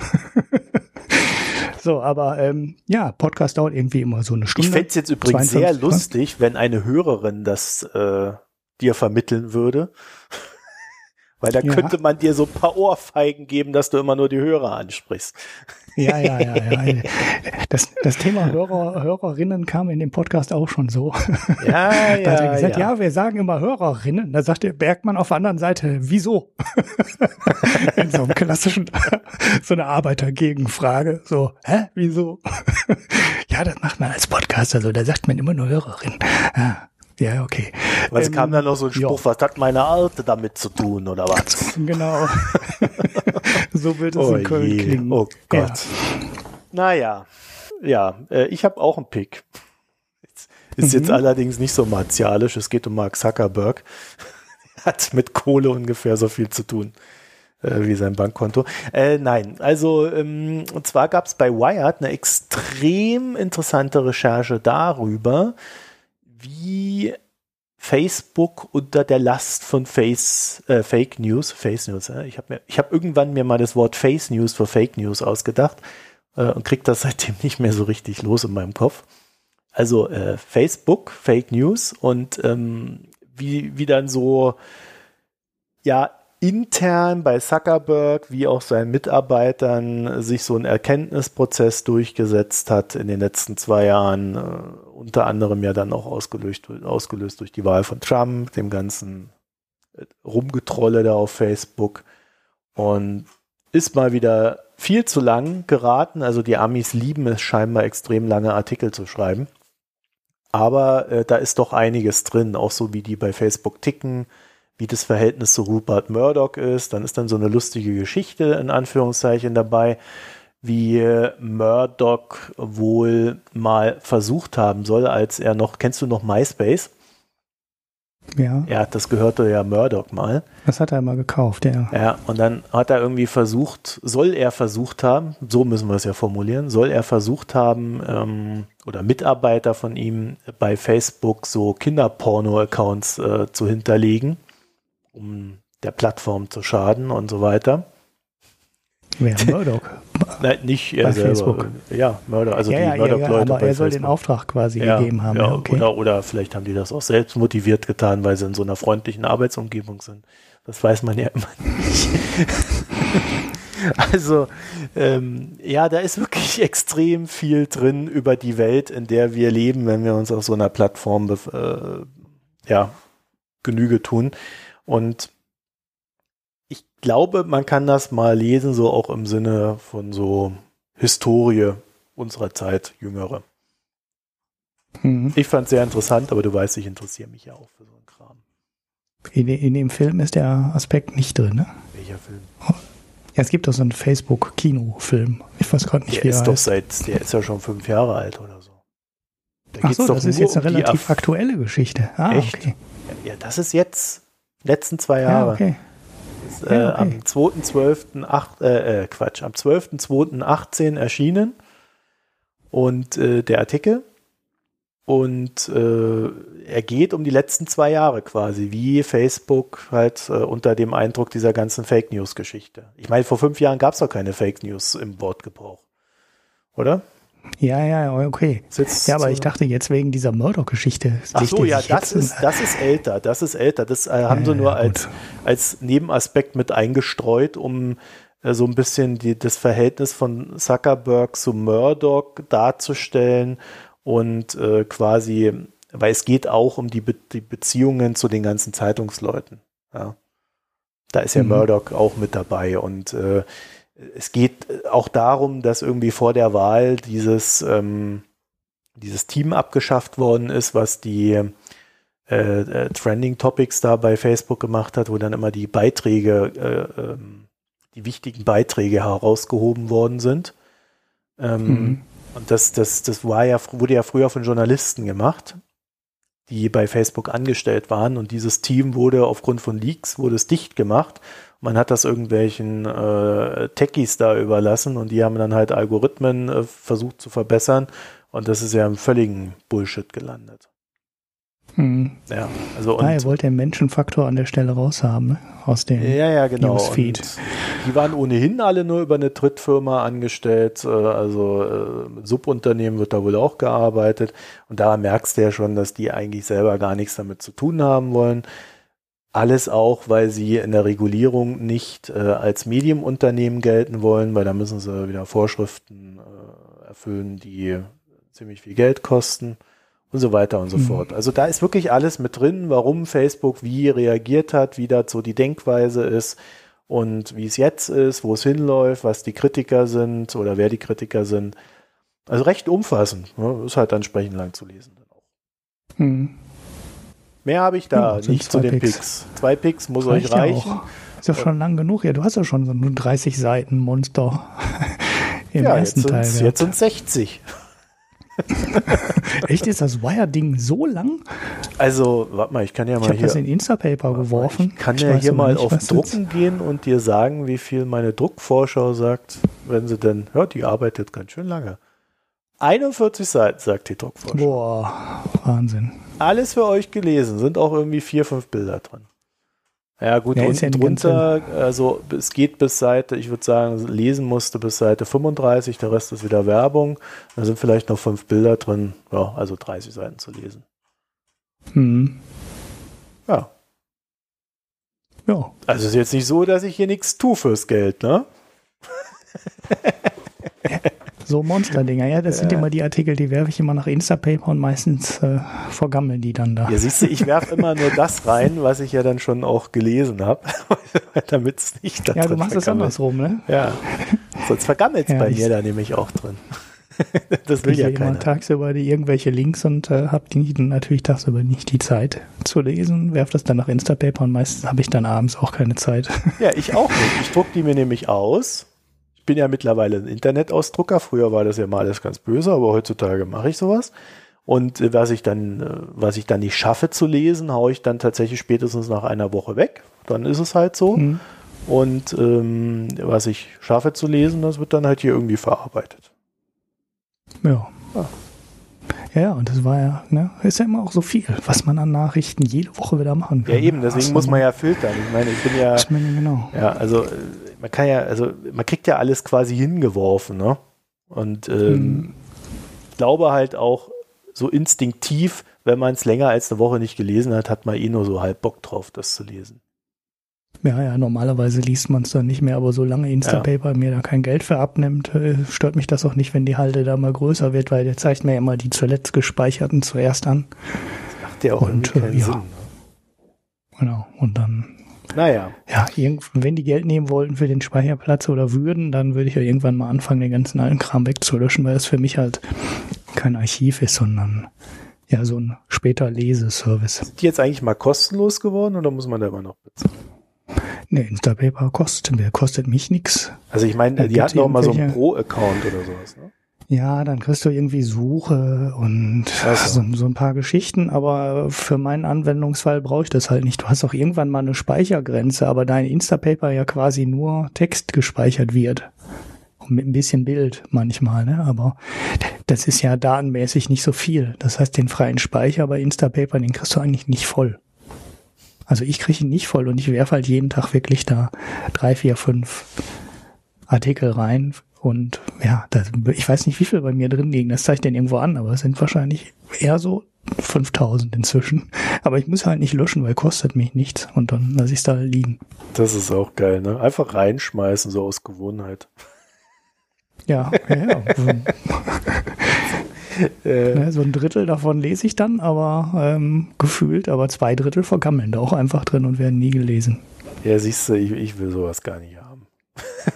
bin auch einer der das wenigen kostet Menschen, die wahrscheinlich auch einfach gar kein Geld, ne? Das ist ja auch noch das Schöne daran, weil die müssen ja eigentlich nur einmal den Artikel scannen, den Text abspeichern und äh, dann nur noch dann, anzeigen, ja Genau, und dir nur noch eine Referenz da reinlegen. Und wenn es dann halt in Deutschland 100 Leute gibt, die sich den Artikel gespeichert haben, müssen die an den nur einmal wirklich auf ihrer Platte fest vorhalten. Und äh, ja, und die anderen kriegen halt immer nur den Zeiger. Also alle sehen quasi die gleiche Kopie des Artikels. Und deshalb kostet das Instapaper wahrscheinlich auch einfach gar kein Geld, wenn man, wenn man da Unmengen von Artikeln reinwirft. Mhm. Weil du bist im Normalfall sowieso immer der 37. oder 158. der den Artikel da reinwirft. Und dann kostet das Instapaper halt nicht mal als Festplattenplatz. Ja, die gehören ja jetzt eh zu Pinterest, das ist doch. Müssen sich um Geld ja gar keine ne? Sorgen mehr machen. Deswegen ja, habe ich gedacht, die sind ne? mittlerweile ne? auch komplett kostenlos, weil irgendwie, ich weiß gar nicht, was Pinterest mit dem Ding davor hat. Das weiß man auch nicht. Es kann auch gut sein, dass es irgendwann mal verschwindet. Aber es wäre mir jetzt auch gar nicht, für mich wäre es jetzt auch gar nicht so ganz so schlimm. Weil, ne, also das alte Zeug, was da jetzt drin rumheiert, lese ich ja sowieso nicht. Und äh, wenn ich jetzt die Artikel, die neue Artikel reinwerfen würde, könnte ich auch jederzeit auf einen anderen Dienst umsteigen. Und Pocket ist ja auch Mozilla. Das nutzt du, glaube ich. Ne? Ja. Ja, da zahle ich das auch irgendwie ja 45 Dollar im Jahr. So ja, die Suche ist das auch noch so? Ist das nicht kostenlos geworden, als Mozilla das gekauft nee, hat? Also, also ja, das Ding nur, ist Mozilla ja kostenlos. Es ist ja kostenlos, aber du, wenn du da die Suchfunktion haben willst und alles und, und Artikel speichern, nicht nur, nicht nur hinterlegen, dann musst du halt bezahlen. Ah, okay. Und ich nehme das halt als Artikeldatenbank. Also wenn ich dann mal irgendwie zum Thema was suche, ich, ich mache dann immer diese Text da rein. Wenn ich dann irgendwann mal was suche, dann äh, nutze ich dann halt diese Datenbank dafür. Mhm. Das funktioniert ja. soweit ganz gut, aber ich, ich nutze es jetzt gar nicht so oft, weil ich dann irgendwie die Sachen doch recht schnell wieder verarbeite und dann hinten raus eher selten nochmal brauche. Mhm. Ja.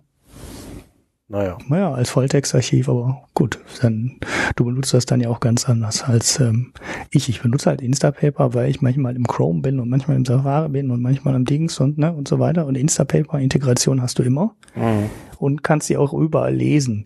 Du hast ja andere, du hast ja so andere Dienste auch. Ich könnte das ja, wenn ich alles im Safari machen würde, könnte ich das ja alles auf dem iPad und so auch darüber synchronisieren. Aber ja, dann hast du einen privaten Account bei Apple und ich habe einen für die, für die beruflich einen Account bei Apple. Und dann kannst du halt mit Apple alleine nicht mehr sinnvoll synchronisieren. Weil das äh, Read-Later-Zeug bei Apple ist eigentlich auch sehr schön. Das funktioniert sogar teilweise besser als der Scanner von Instapaper diese Offline-Read-Funktion. Aber äh, ja, geht halt bei mir nicht, weil ich mit zwei Accounts arbeite. Mhm. Ja. Naja, gut. Okay. Aber Instapaper tut's ja. Ja. So, jetzt kommen wir zum Bier. Ulrich, was hast du denn für Bier getrunken? Ja, ich habe äh, genau ja, ja, ja, ja. Ich habe genau ein Bier getrunken, aber wie ich dann vor der Sendung dummerweise festgestellt habe, habe ich das schon mal in der Folge 27 gepickt und das ist hier, deshalb habe ich jetzt keins.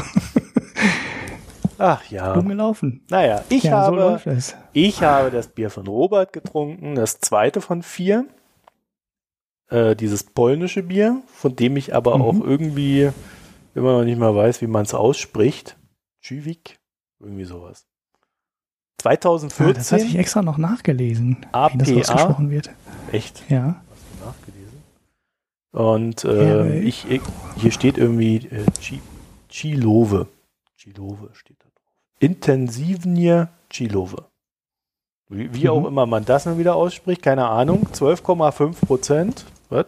12,5 Prozent, 5,4 Prozent. Ich weiß immer nicht, welche der Zahlen was bedeutet. Ja, 5,4 ist dann Alkohol. Ja, glaube ich auch, aber was diese 12,5 sind Stammwürze. wahrscheinlich. Stammwürze. Ja, du bist viel besser ja. über mein Bier informiert als ich. Also ich sieht ja, mal. Also, das Ganze ja, ist von 1856, Ahnung, ja, also auch schon wieder ein sehr altes Bier. Steht oben, nein, äh, die Brauerei ist von 1856. Das, äh, das Bier hier ist 2014, steht da drauf, was auch immer das wieder heißt. Ähm, und es ist das, äh, äh, ich, ich trinke die von dunkel nach hell. Ne? Also wir sind jetzt quasi bei dem zweitdunkelsten. Mhm. So, der Robert, der weiß jetzt genau, was ich meine, und alle anderen denken nur, hä, was labert der? Und ähm, ja, also es setzt sich eigentlich fort, was ich bei dem ersten Bier schon gehabt habe. Es ist nur nicht ganz so malzig. Aber es ist auch schon wieder, also es ist ja wesentlich heller, es ist überhaupt nicht so dunkel wie das letzte aber irgendwie haben die es echt mit diesem Malzgeschmack. Wahrscheinlich hat mhm. der Robert das extra ausgesucht, weil er gehört hat, dass ich Malz nicht mag. Ja? Robert.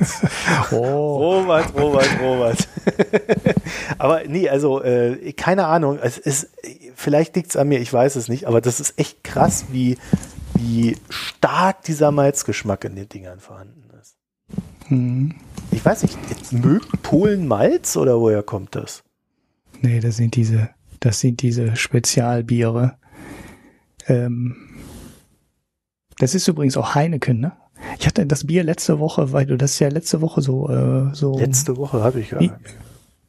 Also ich glaube schon nee, wieder einen Monat her. Wochen, ne? Ja, oder einen Monat. Ja, aber da, da hatte ich das nachgeguckt, deshalb habe ich ja, dann ist ja auch gut, dann war, ist ja auch erklärt, warum ich das vergessen habe wieder in der Zwischenzeit. das gehört zu Heine, das gehört zu Heineken und die haben irgend so eine lokale Brauerei ist das, in der jetzt diese Kraftbiere gemacht werden. nennt man das, glaube ich. Schüwitz. Also das, äh, das, wird äh, Syviek wohl ausgesprochen, irgendwie so ähnlich. Sowjet. Also, ah, Sowjet. Ja, mit K am Ende interessanterweise auch. Also ich habe hier ein TS äh, also am Ende bei Wikipedia.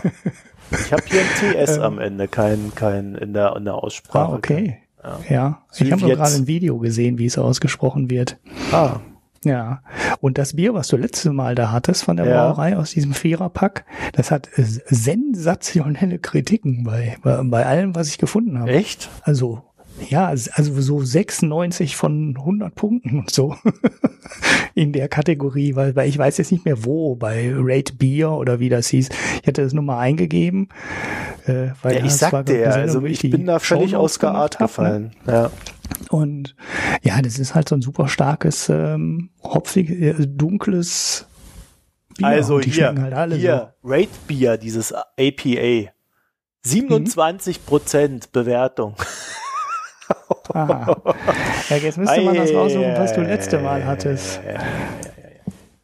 Und das hatte oh. richtig gute Werte. Echt? So, da war ich echt, also ich find, ich echt überrascht. Also ich finde, dieses APA hat jetzt sehr ähnlich zu dem geschmeckt, was ich letztes Mal hatte, nur nicht so stark. Und ich bin dann, ich, ab einer gewissen Malzstärke bin ich nicht mehr in der Lage, äh, weitere Geschmäcker rauszuschmecken. Ich bin ja, absolut ich unfähig. Ja. Ja, es war das Porter, ne, was du letzte Mal hattest. Ich glaube ja, ja, Porter. Ja. Und das hat 96. Also das ist äh, Wahnsinn. Der, nee. Genau, du kannst da in der Kategorie bei Rate Beer kannst du immer auf die Bierkategorie klicken. Ne? Also ja. Strong Ale oder was das jetzt, obwohl das auch immer reinfällt. Die Seite braucht gerade so lange, bis die äh, Baltic Porter, da fällt das rein. Und da ist es ein Top 50 Bier. War ich nur so überrascht, weil ich hatte es nur eingegeben und direkt, äh, du findest ja dann total oft die Brauerei nicht, sondern immer diese Bier-Rating-Portale. Wenn ich gewusst hätte, dass das so ein Markt ist, wo du sehr gut Suchmaschinen optimieren kannst, mhm. ähm, hätte ich so ein Ding auch mal programmiert. die, äh, weil die ganzen äh, Biersites ja immer hinter so Altersgrenzen ja, ja, genau. Sperren sind. Ja. Und das kriegen die oft nicht hin, das äh, Google durchlässig zu machen. Ist eigentlich gar nicht so schwer, aber oft äh, findest du dann bei Google echt die Seiten nicht ähm, mit dem Bier, sondern findest dann diese ganzen Ratingportale, weil es da nicht hinter diesen Altersschranken steckt. Mhm. Und deshalb stößt du total oft auf Rate Beer und Beer Advocate und ich weiß nicht, wen es da noch alle gibt. Ja. Und die, diese dann. Äh, also Style 14. also ich würde mich, ich würde mich der Bewertung für meinen Geschmack fast anschließen wollen. Also so, so, äh, das sind ja hier immer fünf Sterne, die die geben und äh, das Ding hat dann so, so zweieinhalb, glaube ich, waren das jetzt. Mhm. Bei Rate Beer, APA, wo ist denn hier Rate Beer? Also, nee, anderthalb, ne, das ist, also ich würde ihm so um die zweieinhalb geben. Mhm. Und weil ich glaube, wenn einem das schmeckt, dann schmeckt, also wenn, wenn man diesen Geschmack mag, dann ist das schon okay. Aber ich mag halt diesen Geschmack absolut gar nicht. Ich, ich kann damit echt nichts anfangen. Das ist, mhm. das ist so für mich, äh, äh ich habe mich viel äh, an viele Dinge in meinem Leben irgendwann gewöhnt und, und esse die mittlerweile auch teilweise echt gerne, die ich früher gehasst habe. Aber Malz und Oliven, das kriege ich irgendwie nicht hin. Mhm. Ja. Ich schon. Ja, also ja, soll ich es dir so rüberschicken? Geschmäcker unterschiedlich. Uh, ja, oder ich leide, ich ja, leide noch mal zwei weiter. Ich leide noch mal zwei weiter, weil zwei habe ich noch.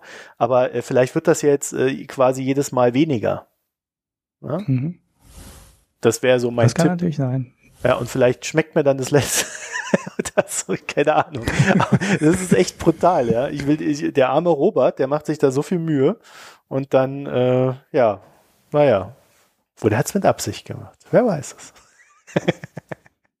Interessanterweise steht hier bei Aussprache je wie jetzt. Also total anders als die. Ja, jeder, jeder schreibt das anders hin. Ja. Naja, gut. Also Zywitz könnte ich mir schon vorstellen. Naja, egal. Heineken, hast aber recht. Also auch noch ähm, ein böses Bier, ne? Ja, kommt aber aus einer ganz kleinen Brauerei. Ich kriege das jetzt nicht mehr ganz genau zusammen. Brauerei. Nee, die, diese Hauptmarke Proba da, ne? Dieses Zamkovi Chizin.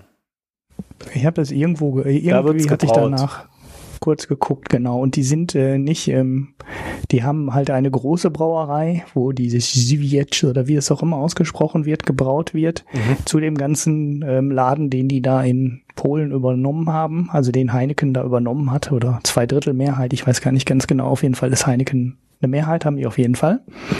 Und da gehörten aber auch noch äh, kleinere Brauereien dazu. Und in einer dieser kleinen Brauereien brauen die jetzt diese Porter, also diese vier Spezialbiere, die es da mindestens gibt. Das und die kommen ja aber alle aus der ganz kleinen Brauerei. Da stand auch dabei, wie viel Hektoliter die brauen in diesem Brauhaus. Und das war echt klein. Also das ist jetzt auch, ähm, ja, es gehört zwar zu Heineken und die haben den Vertrieb, aber man kann jetzt nicht sagen, das ist äh, Etikettenschwindel, weil es kommt halt wirklich aus einem ziemlich kleinen ähm, Brauhaus. Wieso hält sich denn Heineken sowas? Das lohnt sich doch gar nicht für die. Boah, du weißt ja nicht, wie sich das verkauft. Also diese Craft Bier Biere sind ja eigentlich der Traum ähm, der ganzen Bierbrauern. Die Zutaten sind so relativ die gleichen. Ne? Die Zeit, die du dafür brauchst, ist auch so relativ die gleichen. Also klar, wenn du stark gehopfte Biere machst oder kalt gehopft, dann musst du nochmal Hopfen reinwerfen. Das treibt die Kosten ein bisschen. Aber wenn du sonst für einen Kasten 10 Euro bekommst, dann hast du einen Literpreis von einem Euro. Und diese Craft-Biere liegen halt äh, schnell bei drei, vier, fünf, sechs Euro für einen Liter. Ja, du kaufst aber keinen Kasten Und, Bier. Ja, ähm, aber vielleicht ein Sixpack. Na, habe ich auch noch nie gemacht. Ich kaufe nur Einzelflaschen. Ja, ja. Ähm, ja. Aber, aber die Brauerei, die liegt kurz vor Tschechien. Das ist echt geil. Die Ja. sind wirklich quasi, dieser Ort, in dem die sind, der geht durch die Grenze zu Tschechien. Also, ah, die, so nah. Ja, ich hatte das ja auch gelesen, dass es irgendwo ganz im Süden von Polen ist. also der Ort Mhm. ist quasi in Polen und Tschechien geteilt. Oh, ja. Das wäre echt lustig. Also zumindest ist das auf der Karte hier so. Da läuft da so ein Fluss durch, die Polska, Mhm. ja, Polska, Czesko, keine Ahnung. Wahrscheinlich heißt die auf Nee, der. nee, Ach das so, sind nee, das ist Namen. die Grenze. Das ist Scheiße. Polen und ja, Tschechien. Wie heißt denn der Fluss? Das ist nicht der Fluss. Ulza heißt der Fluss. Sorry, ich war nicht lang genug dran. Ja, aber da geht da tatsächlich die Grenze direkt durch diese Stadt. Also die brauen ein Grenzbier. Auf der Okay, polnischen Seite. europäisches Bier. Ja, das ist Europa. Super. Genau. Super, Robert. Warum hast du das nicht verraten? Das ist ja echt lustig. Und der Fluss heißt Olza. Äh, Olja oder wie der ausgesprochen wird, keine Ahnung. Ja, naja, so viel zur kleinen Kunde hier. Also, ähm, also wer Malz mag, ja, äh, kann das mal probieren. Ich bin da irgendwie raus. Die haben auch mal einen Kölsch gebraut, wenn man hier bei Bier Rate, Rate Bier weiterklickt. Also das möchte ich haben, nicht 2011 probieren. mal ein, die haben 2011 mal einen Kolsch gebraut, also ohne Ö, ne? nur Ein mit Kolsch. O, aber ich vermute mal, dass das ein Kölsch äh, äh, war. Ich verlinke euch mal das Raid, das Raid Bier. Da, Wie da, hieß denn da, das jetzt? APA, ne? Hm. aha. Ja, Also der, 27, der ja. äh, hier auf Raid Bier schreibt einer Goldgelbschaum, okay, im Geruch hopfig, leicht fruchtig, auch im Geschmack ganz angenehm, leichte Frucht, wenig herb, wässriger Abgang. Kann ich überhaupt nicht bestätigen. Ich habe da nur Malz geschmeckt. Malz, Malz, Malz, Malz. Malz. Und dann Ja. wurde es bitter am Ende. Ja, Ein American Pale Ale ist es. Ah, okay. Das heißt APA. Gerade überlegt, was es heißt. Weil IPAs kennt man ja. Aber das A steht für American. Schau an. Ja. Gut. Ja, ich habe ein Bild davon gemacht. Ich stelle dann wieder das Bild in die, in die, in die wie heißt äh, als Kapitelmarke, weißt du? Ja, ja, genau. Ja, Mache ich auch immer, wenn ich ein Bild habe. Man kann dann immer nur eins nehmen, außer man setzt noch eine Kapitelmarke, aber das finde ich, da ist dann auch ein bisschen übertrieben. Ne? Den naja, bei deinem Bier eins und bei meinem Bier eins. Kann man ja schon machen. Wenn man denn ein Bild man. hat. Ja, ja, dann genau. Aber das sind ja so die Kleinigkeiten. Ja, Ja, damit sind wir eigentlich auch für diese Woche schon wieder durch. Schon wieder in Anführungszeichen. Anderthalb Stunden, glaube ich, haben wir drauf. Und äh, ja, ja. Dann hören wir uns nächste Woche wieder, oder hast du noch was? nö, ich habe nichts mehr. Den, den Dank äh, hattest du ja schon, den einen. An Ja, den, ich muss mal kurz wenn ihr nachgucken. meckern wollt, äh, wie gesagt, www.mikroökonom.de mit OE. Das ist unsere Mhm. Website, da könnt ihr meckern, kommentieren. Ja, was man halt so alles machen kann und will. Und Genau. dann, und dann einfach da oben noch auf den Spenden-Button, damit wir wachsen und gedeihen können. Wir geben das Geld auch Ja. nicht für Bier aus. Wer will, dass wir Bier trinken, der muss uns Bier schicken. Immer wieder Ja, gerne erinnert. ja. Das findet ihr übrigens auch bei dem Spenden-Button. Ne? Da ist dann so Hörerinnenbier für Marco und Hörerbier für Ulrich. Genau. Ja. Und sagte mir, wenn ihr mir was schickt, kurz Bescheid, weil das mit der Benachrichtigung klappt immer noch nicht. Ich habe sogar schon mal bei der Hotline angerufen und die gefragt, was da, warum das nicht funktioniert. Bin aber nicht weitergekommen. Ja, also die Hotline bei der Post, da, die hat mir noch nie geholfen. Wirklich noch.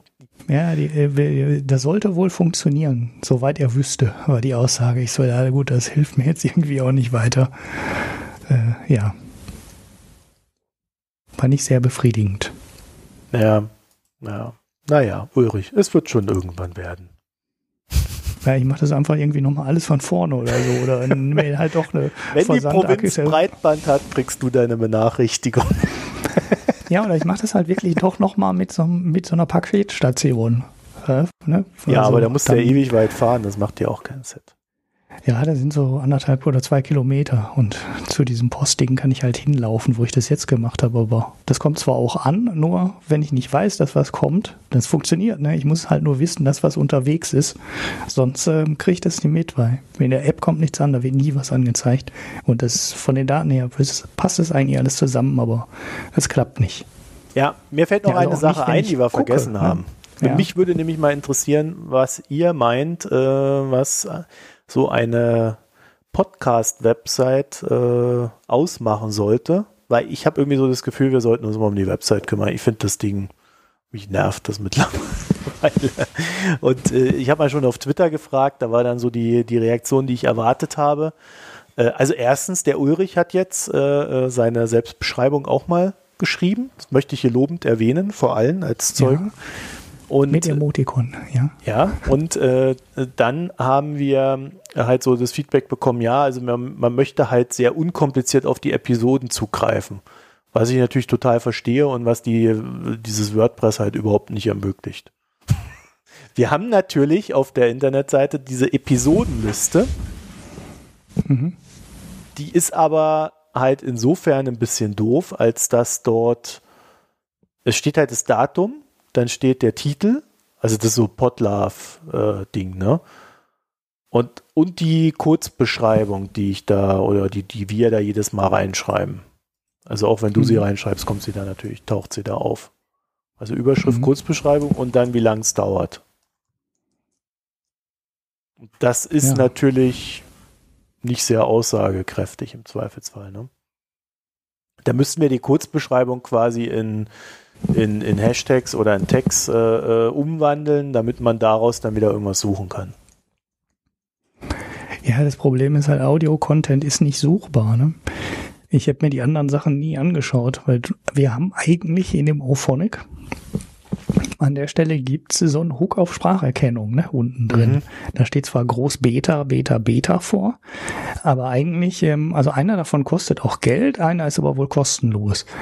Und da kannst du eigentlich, wenn du das Audio durch Orophonic wirfst für die Soundverbesserung, auch eine ähm, Sprach Erkennung drüber jagen lassen. Das könnte man ja theoretisch auch noch in die Shownotes, äh, also dann auf die Webseite ja, werfen. Aber dann, dann quatschen wir so viel, dass das Suchergebnis macht doch auch keinen Sinn. Dann ja, hast gut, du da den ganzen Text, den wir hier quatschen, anderthalb Stunden lang und wenn du dann nach einem Wort suchst, dann, äh, also ich weiß nicht. Für mich macht Eine das Suche haben wir ja auch, ne? Also oben rechts in der Ecke ist schon eine Suche, ne? Diese Lupe. Die hat die Webseite schon. Also die ist jetzt äh, vielleicht ein bisschen versteckt oben in der Ecke. Ganz oben rechts in der Ecke. Ja, wenn du im WordPress eingeloggt bist. Siehst du die als nicht eingeloggter, siehst du die nicht? Nee, aber wir haben, wenn du, ah, okay. ich habe die Suche, habe ich, äh, wenn ihr nach rechts äh, in, der, in der Navigation geht, äh, dann gibt es äh, unter diesem blöden Preis, den wir da mal ausnehmen sollten, also, da gibt's ja auch noch eine Suche, ewig ja. her ist, ähm, ist, ist eine Suchfunktion, eine interne. Also die kann man schon mhm. nutzen, da kriegt man, eine, die hilft schon mal ein bisschen weiter. Aber was ich mir halt schon vorstelle, ist, dass wir irgendwie so das Ganze, dass das Ganze halt so aussieht, dass man, dass man es wesentlich unkomplizierter findet. Dafür müssen halt die, die Tags immer passen, das ist die eine Geschichte und es muss halt eine übersichtliche Seite sein. Weil da hm. mit diesen Beiträgen dann immer äh, auf und dann fünf Beiträge, sonst wird es zu schwerfällig. Also da braucht man irgendwie eine andere Lösung. Und die kostet Geld. Und ich finde, da können wir doch mal drauf sparen. Da kannst du ja überlegen, ob du es hm. machst äh, und wir dich quasi dafür bezahlen, also deine Zeit, ob wir dich da rauskaufen oder äh, ob wir irgendjemanden anders nehmen. Das können wir ja dann immer noch entscheiden. Ja, Aber da musst du halt auch noch WordPress programmieren lernen, du armer Kerl was willst du denn dann da machen? Ja, das ist PHP, das ist, macht nicht wirklich Spaß, aber ist nicht mehr so, nicht, nicht mehr so schlimm wie früher. Ja, es wird alles besser, ne? Na, ich weiß nicht, das muss man sich halt mal überlegen, wie man das macht. Äh, ich könnte mir vorstellen, dass man halt so, so eine tabellarische Episodenliste hat, die dann irgendwie äh, mit, mit den Text halt verbunden ist oder irgendwie sowas. Also da, da, da müsste man sich halt mal sehr genau Gedanken drüber machen. Vielleicht hat ja A, jemand eine Idee, der jetzt zuhört oder äh, ja, wir überlegen das uns dann halt, wenn das Geld da ist. so, weißt du?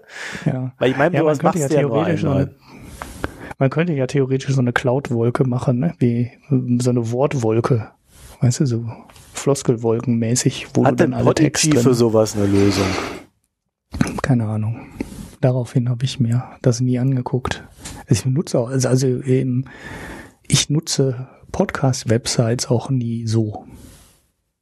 Also ich bin ja, weil sie halt scheiße sind. Websites und suche ja, da irgendwas. Weil sie scheiße ja, sind. Aber ich weiß auch nicht, ob ich das ändern würde. Das heißt, ich gehe ähm, immer über, auf, über einen Tipp dahin, ne, weil mir jemand eine Folge empfiehlt, irgendwo auf Twitter oder wo auch immer. Und ansonsten habe ich halt welche abonniert. Und dann lernst du dann manchmal da durch einen Gast auch einen anderen Podcast äh, kennen, abonnierst den, hörst den drei, vier Folgen, stellst fest, ist nix oder und wirfst ihn halt wieder raus, weil du sonst die Zeit dafür nicht hast. Aber ähm, ich gehe nie aktiv auf ähm, Podcast-Websites und suche dann da im Archiv. Hm. Deshalb habe ich mir da auch noch nie wirklich Gedanken drüber gemacht. Also wir müssen uns, glaube ich, auf alle Fälle mal Gedanken machen, ob wir zu Podigy wechseln weil spätestens jetzt, wo du unkompliziert über Podigy bei, ähm, äh, wie heißt's? Wer ist das Ding hier? Dieses Musikteil? Spotify. Spotify. Ja, ich habe sogar. Ich habe ja mittlerweile auch Spotify. Aber äh, spätestens jetzt äh, müsste man sich das ja tatsächlich mal überlegen. Das kostet dann zwar wesentlich mehr als beim Konrad, wo es nichts kostet. Aber ja, da hätte man dann halt auch mal so ein paar Probleme weniger. Und dann ist halt die Frage, wie man, wie man da dann mit der eigenen Website und so weiter, das müssen wir uns dann halt mal angucken. Naja, das hatte ich mir aber schon mal angeguckt, da ging gar nichts. Also Diskussionsforum und so, da war nichts bei Podigy. Ich glaube, da hat es schon angefangen. Das war halt schön, wenn du einen Podcast irgendwo hinwerfen willst und eine Webseite drumherum haben willst, mhm. aber dann war auch die Funktion zu Ende. Ungefähr. Ja gut, aber du kannst ja selber an der Website schon was machen, oder nicht? Du kannst dir selber eine Website machen und dann den Podigy-Player da reinwerfen. Ah. Aber dann hast du das WordPress-Problem auch nicht gelöst. Gut, also das hilft quasi nur halb. Für, für unsere Sachen hilft es eigentlich nicht. Also man müsste mal gucken, vielleicht gibt es ja, vielleicht kennt ja auch irgendjemand, wir haben ja auch ein paar selber podcastende Hörer. Ja. Und vielleicht kennt ja dann einer hat ja einer eine gute Idee für so ein Podcast-Archiv, was man da machen könnte. Vielleicht gibt es ja da auch schon was. Ja, also wenn nicht, dann wäre halt die Idee, dass wir uns überlegen, wie man sowas machen könnte und das einfach mal vorantreiben. Man kann das ja dann äh, für andere Podcasts weiterverwenden. Wäre ja auch eine Idee. Ja. Weil das ist tatsächlich etwas, was mich echt nervt, dass das nicht gescheit gelöst ist. Und wie, wie man bei Podlove auf die Idee kommt, überhaupt so eine komische Liste da zu erstellen, die der Form keinen Mehrwert hat, äh, das finde ich äh, auch interessant. Ja. Also schön, das dass es sie gibt, aber wie ich, gesagt, äh, hilft nicht weiter. Ja. ja. Das ist, glaube ich, auch nur so ein Template. Ne? Bei, ähm, da kannst du also auch selber eigenes Design drum binden, Sachen ein- und ausblenden und so. Dann, ja, das müsste gehen. Also ich habe mir das mal ganz ungefähr zehn Sekunden lang angeguckt, aber es gibt irgendwo eine Beschreibung, wie diese ganzen ähm, Tags äh, heißen, die du dann im WordPress quasi zu ähm, ja, ein ausblenden kannst, anzeigen kannst, nicht anzeigen kannst, okay. vielleicht sogar danach sortieren kannst. Ähm, aber dann, ja, so eine interaktive Suche zum Beispiel über, über Text wird's halt nicht hinkriegen, weil aus dem Archiv fällt halt eine Liste raus. Und die kannst du dann vielleicht noch anders sortieren, wenn du Glück hast. Sachen ein- und ausblenden, aber dann halt fix. Und eine vernünftige Suche darüber, weiß ich jetzt nicht, wird das wahrscheinlich einfach nicht äh, hergeben. Nee, deswegen meine ich ja, was halt, was halt dann, äh, das muss man dann vielleicht halt mal nachbearbeiten, ähm, was halt sitzen muss, sind die Tags. Mhm. Weil über die kannst du viel lösen. So, und dann ist halt die Frage, ähm, ob man dann mal überlegen muss, dass man die, die unter, also die Kapitelmarken, dass man die halt vielleicht auch professioneller benennt und nicht mit irgendwelchen äh, äh, ja, Bild-Headlines, ja. so, so, das ist dann halt wirklich, das ist dann zwar alles sehr sachlich, weniger spaßig, aber man kann es halt als Archiv auch benutzen. Aber ich finde schon, mhm. also so eine Lösung würde mir schon gefallen, wenn wir die mal hätten, weil dann kann man auch alte Folgen nutzen, so von der Hörerschaft. Also nicht einfach nur alte Folgen nachholen, sondern dann halt auch mal ganz aktiv danach suchen, wenn man irgendwas braucht. Weil das ja. Ist, ist ja, es macht, ist zwar hier auch, damit wir unser, alle unseren Spaß haben, aber äh, ich, ich hätte jetzt nichts dagegen, wenn es auch einen Mehrwert hat. In der Hinsicht, ne? Aber wie gesagt, also das wäre jetzt so mein nächstes Spendenziel, also wofür wir Geld sammeln. Ich habe jetzt keine Ahnung, wie viel wir dafür brauchen. Ja, und ob es überhaupt geht. Und ob es überhaupt geht, also ob wir eine Lösung finden. Genau. Ja, so. Also, wer da Ideen hat, äh, gerne an uns wenden. Weil das Thema würden wir gerne mal angehen. Ja. So. ja, wir können ja nicht nur immer wie in der letzten Folge über mangelnde Wirtschaftsbildung jammern ähm, und dann gleichzeitig unseren unfassbar ähm, informierenden Podcast so verstecken. Ja, Ja, wir, wir, wir können es ja auch in ne? Wirtschaftsuni umbenennen. genau. So, ich schreibe jetzt mal in unsere Spendendinge Dinger da rein. Momentan sparen wir auf eine bessere Website. So. Oder nennt man das Homepage oder wie, wie, wie nennt man das jetzt? Nee, nee, ist ja egal. Kannst du so oder so nennen. Ah, ich schreibe jetzt Internetseite. so, jetzt ist aber Schluss. Also, bis bald, ihr Lieben, und ja, tschüss. Jo, ciao.